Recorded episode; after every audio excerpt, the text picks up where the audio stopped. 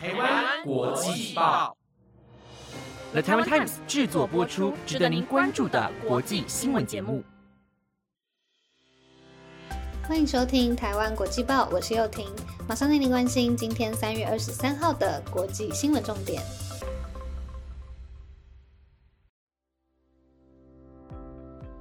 各位听众朋友，晚安！有没有觉得很奇怪？前两天才听到我的声音啊？原本今天播报的婉萱因为身体不太舒服，所以没办法进行播报，但他还是为大家准备了今天的五则重要新闻，由我来代班播给大家听喽。在这边跟大家说个不好意思啦。那我们马上进入今天的国际新闻重点吧。今天会带大家关心目前东航空难的状况，俄罗斯反对派领袖的新罪行，以及线虫可以测肺癌的医疗新发现。想知道更多精彩内容吗？那就赶快跟我一起听下去吧。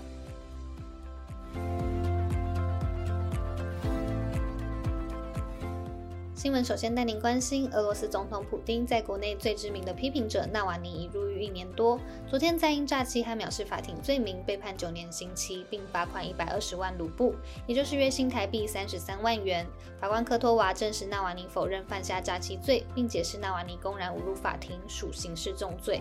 纳瓦尼自两千零九年以来就是普丁的反对者，并不断批评俄罗斯联邦政府腐败。二零二零年出访西伯利亚时，遭人以苏联时期的神经毒剂诺维乔克攻击，被送往德国进行治疗，但却被俄罗斯当局以违反假释规定，在去年一月十七号返回俄罗斯时遭到逮捕。随后二月被以违反假释条款和诈欺罪名判刑两年半，如今已服刑一年。而去年六月，俄罗斯法院更下令查禁纳瓦尼领导的反贪基金会，因法院认为该组织是极端主义组织，但这并不影响支持者在社群媒体上表达自身政治立场，包括反对俄罗斯出兵乌克兰。对于这次的判刑，纳瓦尼批评普丁不敢面对真相。他在 Instagram 贴文中写道：“对抗审查制度，并把真相传达给俄罗斯人民是他的优先要务。”同时，他也呼吁支持者他以及其他政治犯不需要赞美及同情，需要的是对抗普丁的任何行动。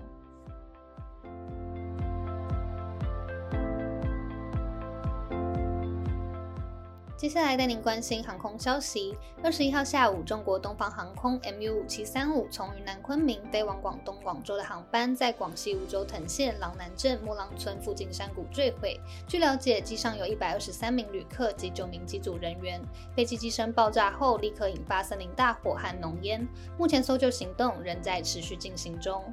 根据央视新闻报道，中国民航局二十二号晚间召开记者会，报告东航搜救进度，并表示救难人员在现场并未找到任何幸存者。同时，中国民航局也表示，该飞机损坏严重，加剧了调查难度，目前仍不清楚事故原因。中国民航局也提到，在二十一号下午，他们曾经因为雷达数据显示该飞机有高度骤降不正常的状况，呼叫机长及机组人员，但一直没有获得回应。不久后，飞机讯号就从雷达中消失。而根据中国猛犸新闻报道，参与搜救的广西梧州市消防救援队政治委员欧林表示，他所负责的搜救小组只有找到较大的记忆碎片以及尸体，并未找到任何生还者。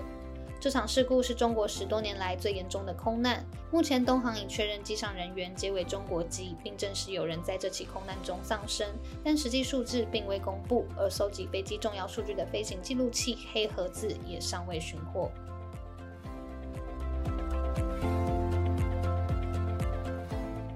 接下来带您关心政治消息。菲律宾五月九号即将迎来总统大选，由菲律宾前独裁者马可仕的儿子小马可仕对上现任副总统罗贝多。而现任总统杜特地所属的政党民主非人国民力量党二十二号宣布，将支持小马可仕出任下任总统。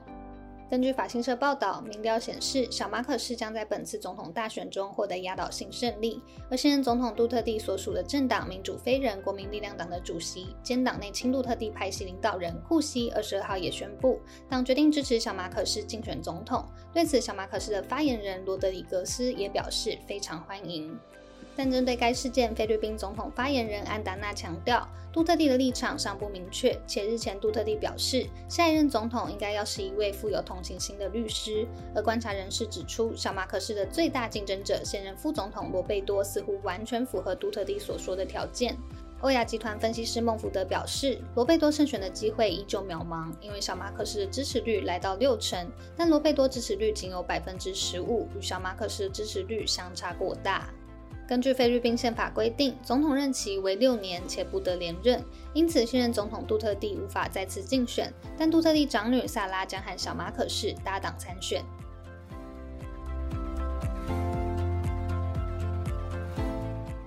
再来带您关心美国电动车大厂特斯拉德国格林海德超级工厂二十二号正式开幕，特斯拉执行长马斯克与德国总理肖兹共同出席开幕典礼。而开幕的同时，工厂也交付了首批三十辆德制的 Model Y 版本电动车。马斯克因为看中德国的工程技术，二零一九年十一月便宣布在德国建厂的消息，原定去年夏季就要开始生产，但碍于疫情以及环境等问题，延迟八个月才获得当地包含控制用水、空污等问题的有条件许可。马斯克在开幕典礼上提到，未来将转型成为结合太阳能、风力、电池储能与电动车的永续能源世界，但依旧有民众抗议特斯拉工厂的用水问题。格林海的超级工厂是特斯拉在欧洲的第一个生产基地，也是继上海超级工厂后第二座海外工厂，斥资超过五十亿欧元，也就是约新台币一千五百八十亿元。而这座工厂预计聘用一万两千名员工，并每年生产五十辆 Model Y 修旅车。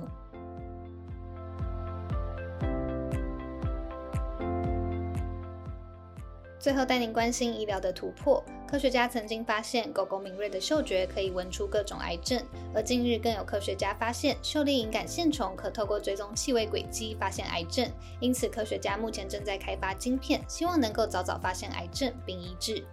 根据欧洲新闻台旗下网站 Euronews Next 报道，狗敏锐的嗅觉可以嗅出癌症、疟疾和癫痫等疾病。如今，韩国明治大学科学家发现，狩猎隐杆线虫也有同样的能力，它们会受到癌细胞独特的味道吸引，并朝癌细胞蠕动前进，嗅出肺癌的气味准确率高达百分之七十。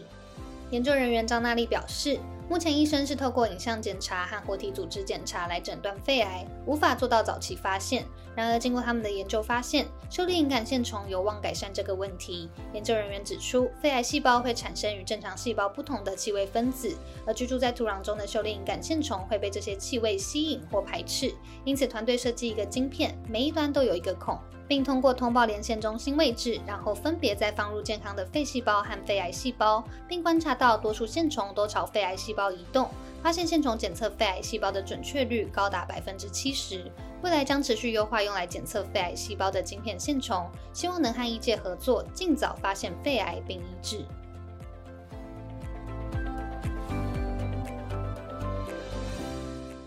婉萱虽然身体不舒服，还是依照惯例的有帮大家进行抽牌。今天抽到的疗愈卡牌是“我的人生因为波折更显得有趣”。婉萱说她希望大家都能不被挫折给打败哟。